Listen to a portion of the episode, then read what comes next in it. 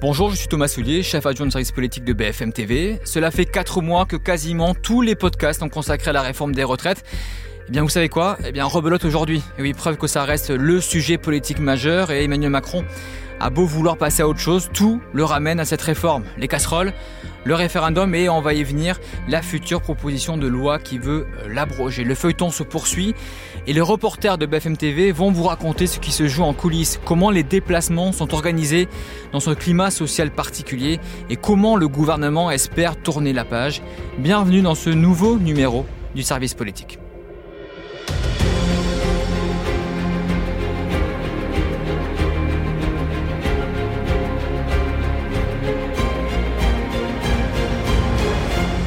Salut Mathieu. Salut Thomas. Ça va? Alors toi tu es à Sainte, tu as suivi euh, toute la journée le président, tu vas nous en parler dans quelques instants. Et avec moi à la rédaction, Perrine, salut, qui suit le Parlement pour euh, le service, et Léopold, salut. Salut Thomas. Qui suit Matignon pour euh, le service. Alors, petite question à vous trois d'abord. On est le jeudi 4 mai. Est-ce que vous pensez que quatre mois après, on parlerait encore et encore des retraites, franchement?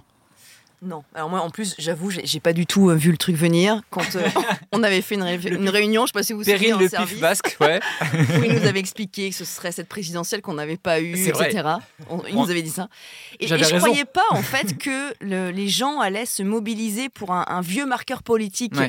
Euh, avec l'usure, avec l'inflation, avec le pouvoir d'achat, le vieux marqueur que sont les retraites. Mais en fait, je, je réfléchissais à ça l'autre fois et je me suis dit, ils y sont tellement mal pris que finalement, ils ont fini par la faire monter la sauce.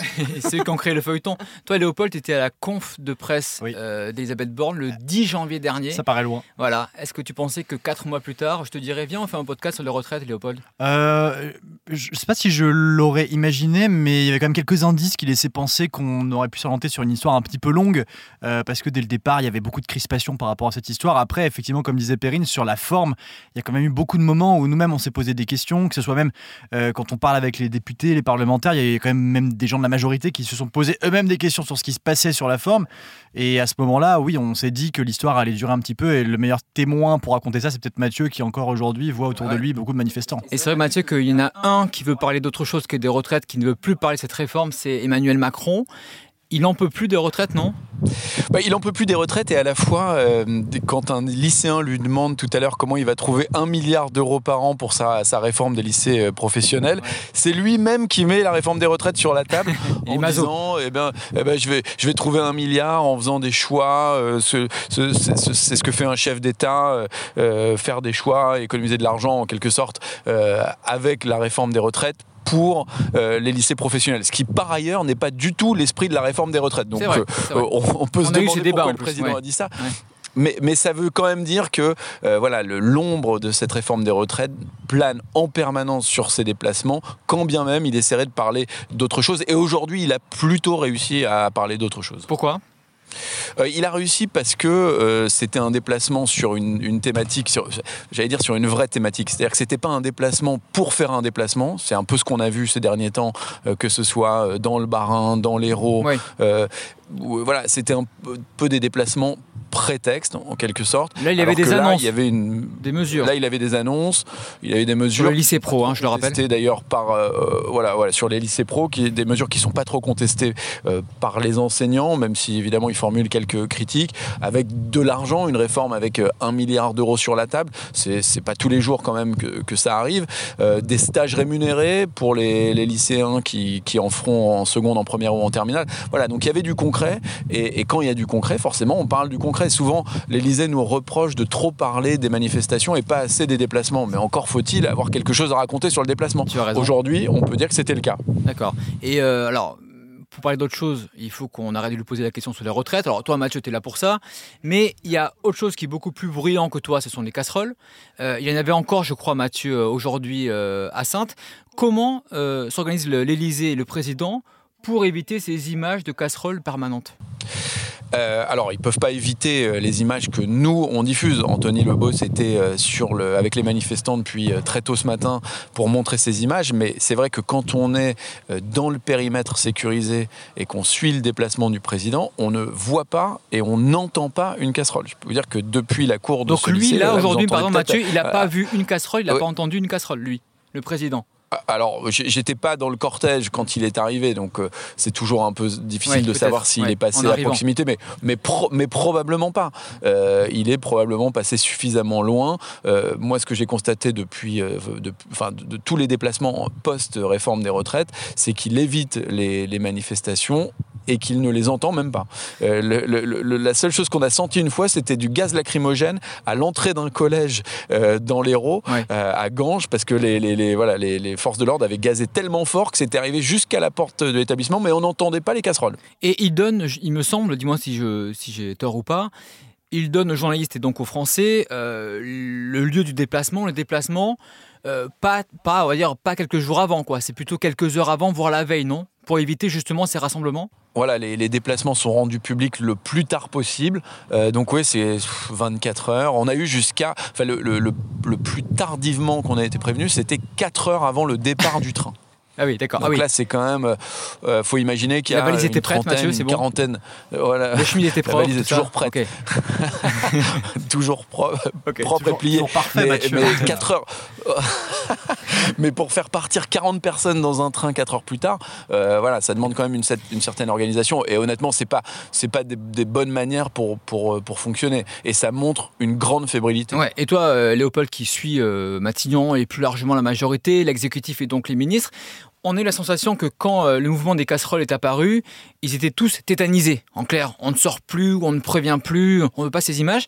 Ça a un petit peu changé, non, depuis quelques jours? Oui, bah si on raconte un peu les coulisses de, par exemple, de cette semaine, hmm. il y a plusieurs ministres, sans les citer, euh, euh, qui... Ils, sont, 43, donc ça va, on, ne va pas trouver qui. C'est une très bonne remarque. Oui, bah, qui en tout cas nous ont contactés, euh, plus ou moins directement, nous en savoir que ah, bah, ils aimeraient bien qu'il y ait une équipe de BFM TV qui puisse les accompagner, parce qu'ils allaient aller au contact, aller directement parler avec les manifestants. En gros, ils veulent jouer aux bons élèves parce qu'ils ont vu que le président avait lancé une offensive, une stratégie d'aller au contact depuis quelques semaines. Ils veulent essayer de faire pareil pour aussi avoir un peu de lumière sur eux, exister parce qu'il y a toujours des rumeurs aussi de remaniement qui arrivent. Chacun veut essayer d'exister comme il peut et aller au contact des manifestants, c'est devenu un peu la nouvelle mode. Oui, c'est ça. Avec euh, peut-être aussi, euh, je ne sais pas si Perrine et Lepa vous avez suivi ça, mais euh, la ministre de la Culture, Rima Abdoumalak, ah au Molière, euh, qui euh, a pris le micro, qui a répondu aux intermittents du spectacle. Ça, Perrine, en il y avait une forme de courage politique. On a l'impression que beaucoup de ministres veulent faire la même chose pour euh, peut-être euh, garder leur poste lors du prochain remaniement. Disons que c'était assez mal tombé parce que pour le coup, c'est vrai que pendant la crise sanitaire, les intermittents du spectacle en France, ils ont été particulièrement aidés par le gouvernement. Il faut dire qu'il n'y avait plus du tout de spectacle mm. pendant 18 mois mm. au moins, mm. donc ils ne travaillaient plus. Et c'était Roselyne Bachelot à l'époque, ce n'était pas la même ministre de la Culture, mais le gouvernement avait vraiment fait ce qu'il fallait pour faire en sorte qu'ils ne se retrouvent pas sans ressources, que leur, euh, leur statut soit préservé, qu'ils puissent prolonger d'ailleurs leur date de renouvellement de statut puisqu'ils n'ont pas pu travailler pendant 18 mois. Donc disons qu'il y a eu un appel d'air au sein des intermittents parce que beaucoup ont changé de vie à ce moment-là, mais ils ont été protégés. Donc moi j'ai trouvé quand même la réponse de la ministre de la Culture ce soir-là, qui d'ailleurs n'a pas été très critiquée sur sa prise de parole.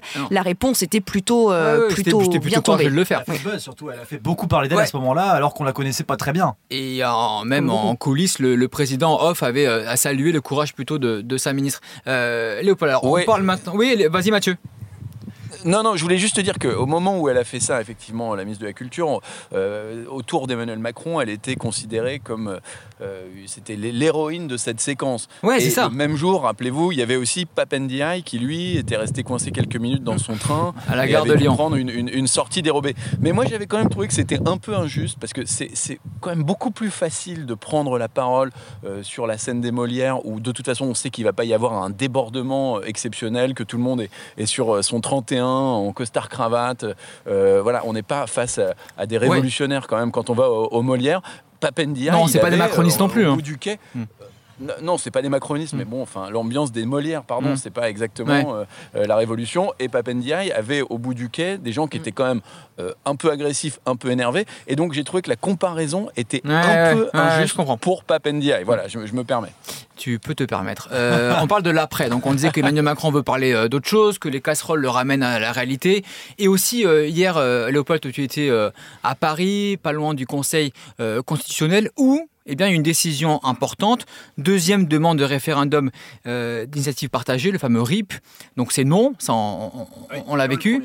Et on voit qu'il y a quand même une sorte de feuilleton qui se crée depuis quatre mois, que maintenant il y a eu le premier RIP, le second RIP, on va venir après à, l'Assemblée, et que quoi que fasse l'exécutif, ils sont toujours ramener cette réforme des retraites en clair. Oui, parce qu'en fait, euh, chacun cherche à chaque fois un horizon. Euh, donc il y a eu plusieurs horizons, il y a eu la motion de censure, on en a beaucoup parlé, il y a eu ces décisions successives du Conseil constitutionnel, et à chaque fois, les oppositions cherchent à remettre sur le devant de, la scène cette question des retraites. Au contraire, tu le disais, le gouvernement essaye d'effacer, de passer à autre chose, de parler de la vie quotidienne. Là, on parlait avec Mathieu de, du lycée professionnel. Bon, là, il se trouve qu'il y a une nouvelle échéance qui, a, qui est arrivée dès hier soir, très rapidement pour euh, du côté de la gauche notamment. C'est parler de ce fameux 8 euh, juin. C'est un peu la date à retenir, le 8 juin. Alors qu'est-ce qui se passe le 8 juin? Ça se passera avec Perrine du côté de l'Assemblée nationale, euh, parce qu'il y a cette, euh, cette journée de niche du groupe Lyot. Alors une niche, c'est quoi? C'est une journée dans laquelle un groupe politique va décider de programmes, donc des, des lois qu'il veut faire passer. Le groupe Lyot, on en a beaucoup parlé avec effectivement cette, cette Assemblée. Et Perrine, c'est là où tout va se ah, jouer. Perrine, je te donne la parole dans deux secondes, mais juste Mathieu qui doit nous quitter dans 30 secondes parce qu'il a un duplex sur BFM TV. Mathieu, que, que, ce soit un RIP, des casseroles, euh, le groupe Lyot ou n'importe qui, on est d'accord aujourd'hui euh, qu'il n'y a aucune chance que le président revienne sur la réforme. C'est gravé dans le marbre. Ah, oui, ça, me semble assez clair et depuis longtemps. Euh, s'il y a bien une chose qui n'a jamais été évoquée ni par le président devant des micros, ni par le président en off, ni par son entourage d'une façon ou d'une autre, c'est le retrait de cette réforme. Euh, c'est très clair que, enfin voilà, enfin, on peut jamais. Moi, j'ai pas une boule de cristal, mais enfin, ça me semble impossible que cette réforme soit retirée. Merci Mathieu, on te laisse à ton duplex. On te regarde pas, donc tu peux te lâcher, dis ce que tu veux. Euh, c'est ton moment. D'accord. Salut Mathieu, à très vite. Euh, Perrine, on, parle du 8 juin, donc à l'Assemblée. Donc le groupe Ulot, c'est quoi déjà? C'est quoi ce groupe? On en parle beaucoup. C'est un groupe centriste d'une vingtaine de députés, un peu cosmopolite. Ça ça, enfin, ça recentre euh, l'outre-mer, mais pas seulement. Euh, voilà. Et eux, ils veulent donc abroger la réforme des retraites. En fait, ils, veulent, faire. voilà, faire euh, déposer une proposition de loi qui abrogerait l'article 7, c'est-à-dire la mesure d'âge. Tout, toute la loi. j'ai parlé que toi hier, parce que c'est bien que tu le dises. Hier, j'ai dit à l'antenne, donc mea culpa, que c'était que l'article 7. Ah, et en fait, on pensait que c'était tout ça. Ils ont changé. Et en ah. fait, c'est toute la loi. Parce que mardi, il me disait encore, le, bah, président du groupe me disait ah, encore bah, que l'article. Apparemment, c'est toute la loi. Bref. Il faut qu'ils se mettent d'accord. Si le juin, c'est essentiel qu'ils vont. Bon, ça, ils ont un petit mois devant eux. Voilà, c'est ça. Et effectivement, en fait, comme le disait Léopold, l'important pour la, l'important pour l'opposition, surtout qui sera moins consulté maintenant à l'Assemblée, on a compris qu'il n'y aurait pas forcément de très grande loi euh, qui va retendre un peu les rapports d'ici les prochaines euh, semaines ou même mois. Euh, donc l'idée, c'est de feuilletonner, c'est d'exister. Et cette, cette proposition de loi qui va arriver le 8 juin, la question que tout le monde se pose, c'est est-ce qu'elle a des chances de passer? Donc on repart dans les, dans les comptes qu'on faisait va même avec les républicains. Bonjour les républicains. C'est ça, c'est toujours les républicains. Ça, vous manquait. Est-ce que les républicains vont voter Si les républicains votent, ça a une chance de passer ou pas Qui va voter ce que, ce que moi j'ai pu comprendre euh, en parlant avec eux, les députés républicains qui ont voté contre, euh, pour la motion de censure et qui ne voulaient pas voter pour la réforme, ceux-là sont prêts à voter cette proposition de loi. Pradier, notamment. Dont Aurélien Pradier, voilà, qui l'a dit euh, publiquement. Pierre-Henri Dumont, etc. D'accord. Donc, il m'explique qu'il serait entre 24 et 25 à la voter. Et là, on n'est pas comme sur une motion de censure, parce que c'est un peu technique, mais la motion de censure, faut la majorité absolue de mm. l'Assemblée. Mm, mm. Là, ce sera que les forces en présence. Alors attention, on sera un jeudi, c'est la niche parlementaire d'un groupe euh, centriste, euh, d'un petit groupe. Est-ce que les républicains la gauche, on s'en doute, mais les républicains, le Rassemblement national qui peut voter pour cette PPL, est-ce qu'ils vont se mobiliser ce jour-là pour, euh, pour euh, voter cette loi? C'est la question. C'est le groupe pilote qui t'appelle. C'est Charles de Courson qui t'appelle. En tout cas, ce qui est certain, c'est qu'ils se, ils se mobilisent. Enfin, la gauche, notamment les députés de gauche, nous disaient hier vraiment, dès qu'on les a interrogés sur le rejet du, RIP dont tu parlais, Léopold, en fait, tout de suite, ils ont mis en, exergue cette date du 8 juin. Et juste pour rebondir sur ce que disait Mathieu en tout début, euh, lorsque le lycéen tout à l'heure interpelle le président sur où va-t-il trouver un, milliard, la réponse du président, en fait, montre à quel point cette réforme a été compliquée. C'est-à-dire que le président fait une réponse comptable sur une mesure financière. Mm. Et les gens, eux, ont pris cette réforme des retraites comme deux ans de plus, parfois dans un métier pénible dans leur vie. C'est là le hiatus qui a fait que c'est très long. Je reviens à Lyotte, euh, j'étais à peine il y a quelques heures avec un, dirigeant de la majorité qui me disait, j'ai pris mes notes là, qui me disait le 8, ça sera voté. Donc, bah, d'accord, mais voilà, sera voté. et on n'est pas fan d'une obstruction, c'est-à-dire qu'ils vont pas faire d'obstruction. Alors, on pouvait penser, ils peuvent le faire. C'est une niche parlementaire, c'est de 9h à minuit. Et quand à minuit, c'est pas fini, bah, il n'y a plus de débat. Donc, il n'y a, plus de vote. Renaissance, la majorité aurait pu faire le choix de faire une obstruction parlementaire durant quelques heures, euh, comme les insoumis l'ont souvent fait pour d'autres textes, et ainsi faire capoter cette proposition de loi. Sauf si elle est en premier. Oui, mais même, on peut, on peut déposer 3000 amendements. Bon, sauf qu'ils considèrent qu'en termes d'image, ce serait dévastateur. Bah ils l'ont même accusé, ils ont accusé la, gauche de ça. Ça serait l'hôpital à la euh, charité. faire maintenant, bon. Exactement. Donc ça sera voté. On verra, mais après, oui, ça sera voté. Euh, le coup politique sera quand même très dur pour l'exécutif et pour Emmanuel Macron, sauf que Perrine, euh, le plus dur commence ensuite en termes de navette parlementaire et euh, raconte-nous ça. Oui, parce que le problème d'une loi, c'est qu'il faut qu'elle soit adoptée à l'Assemblée. Si elle est adoptée à l'Assemblée, elle, va, elle passe au Sénat. Et mettons, les sénateurs la mettent à l'ordre du jour, ce qui n'est pour l'instant pas du tout acquis, hein, voilà, de gauche, parce que le Sénat est à majorité républicain, mmh. à droite.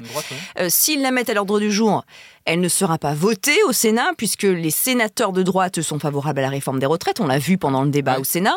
Il a été voté, elle a été votée, cette réforme. Voilà. Euh, c'est la seule chambre où elle a été votée. Donc, au Sénat, elle sera rejetée. Hmm. Ensuite, il y aura cette euh, fameuse commission mixte ah, paritaire dont on a oh beaucoup parlé ah, pendant la, réforme des oh retraites. Là. bon bah voilà, on va, on va dire que les forces sont égales entre Assemblée et, Sénat. Bon, mais normalement, euh, ça devrait être rejeté, voilà. parce que la majorité présidentielle est plus en, nombre plus important et la majorité sénatoriale de droite est en nombre plus important. Mais politiquement, ce sera le seul vote à l'Assemblée nationale sur cette réforme des retraites. Et si cette PPL est votée donc pour rejeter l'article 7, politiquement, ce sera vraiment compliqué pour le gouvernement. Tu as raison, il y a eu un 49-3, donc il n'y a pas eu de vote à l'Assemblée. Et là, les anti-réformes pourront dire, vous voyez, l'Assemblée de ce pays est majoritairement contre la réforme euh, des retraites. Et ça, euh, Léopold, en termes de feuilleton politique pour Elisabeth Borne, elle qui veut à tout prix rester à Matignon, on verra si en remaniement ou pas, au mois de juillet, on pourra faire un podcast là-dessus, mais euh, ça sera un coup dur supplémentaire pour elle. Bah oui, parce qu'elle est déjà en difficulté. Euh, en ce moment, on sait que voilà, il y a beaucoup de critiques euh, au sein du certains ministres même qui commencent à nous dire bon, euh, effectivement, elle, tient vraiment les rênes en ce moment de, ce qu'elle fait, mais est-ce que vraiment elle a réussi euh, son opération, cette fameuse feuille de route qu'elle a présentée il y a quelques temps. Qu'est-ce que ça, veut dire vraiment cette feuille de route? Qu'est-ce que c'est? Est-ce que c'est pas un peu du, du bricolage, une sorte de, maquillage avec euh, une reprise de toutes les réformes qu'on remet dans un ordre différent, avec un beau dossier de presse qu'on envoie aux journalistes? Bon, bah ça, c'est vrai que c'est une critique. Et puis il y a aussi cette fameuse demande du président qui avait été d'élargir la majorité. on s'en souvient. Bon, bah pour l'instant, c'est plus euh, encore une fois, du texte par texte. Elle, reste sur cette stratégie. Élargir une majorité pérenne aujourd'hui, ça semble quand même assez compliqué, voire impossible. Mais tu as raison, parce que justement, ça va encore plus la mettre en difficulté. Elisabeth Borne, on est le 8 juin. Si elle reste jusqu'au 14 juillet, il lui restera encore du temps. Pour l'instant, Et les députés de la majorité aujourd'hui, moi, ceux à qui j'ai parlé, j'étais mm. très étonnée du ton sur lequel ils me répondaient. je leur demande ça va? Mm. Et il me répond on compte les jours avant qu'elle s'en aille. Oui, c'est beaucoup plus ah compliqué que ce qu'on peut penser. Même dans la majorité, il y a quand même des voix dissonantes qui sont plus importantes, je trouve personnellement. Et euh, ton ah confirme ça. Sauf qu'elle a un atout c'est qu'il n'y a personne en France qui peut être à Matignon et qui peut donner une majorité absolue à Emmanuel Macron. Alors pourquoi se débarrasser d'Isabelle Borne pour mettre qui? En fait, il n'y a plus grand monde. C'est ce que les députés disent. Enfin, les députés de la majorité veulent, voudraient vraiment un profil politique. Notamment à l'approche des élections européennes pour l'année prochaine. Mais par contre, ils, nous disent qu'ils doutent que le président ait envie, lui, de mettre un gros profil politique pour euh, Matignon. Et, et a priori, en coulisses, Isabelle Borne a dit à quelques euh, membres de la majorité qu'elle voudrait avoir une sorte de remaniement rapide euh, avec un gouvernement resserré. Pourquoi? Parce que ça pourrait lui permettre, elle, de se relégitimer assez rapidement pour passer à autre chose. Parce que là, en fait, elle a une épée au-dessus de la tête depuis maintenant euh, quelques semaines. Cette épée, cette épée va être toujours là jusqu'au 14 juillet. Et pour elle, au quotidien, ne pas savoir si dans quelques semaines elle sera encore là, j'imagine que c'est compliqué. Euh, une dernière question, un petit prono. Est-ce que le ah, prochain podcast, est-ce que le prochain podcast sera consacré aux retraites? Euh, ça, c'est une bonne question. je, euh, je, le ressors prochain podcast. Allez-y. Moi, j'ai pas de pif, mais je dis oui. Moi, je dis, oui sous une forme, euh, même si on en parle, on en parlera un tout petit peu au moins dans un un Quand vous avez aucun pif, ça sera non. Merci à vous deux. tu à très vite. salut, salut, salut. salut.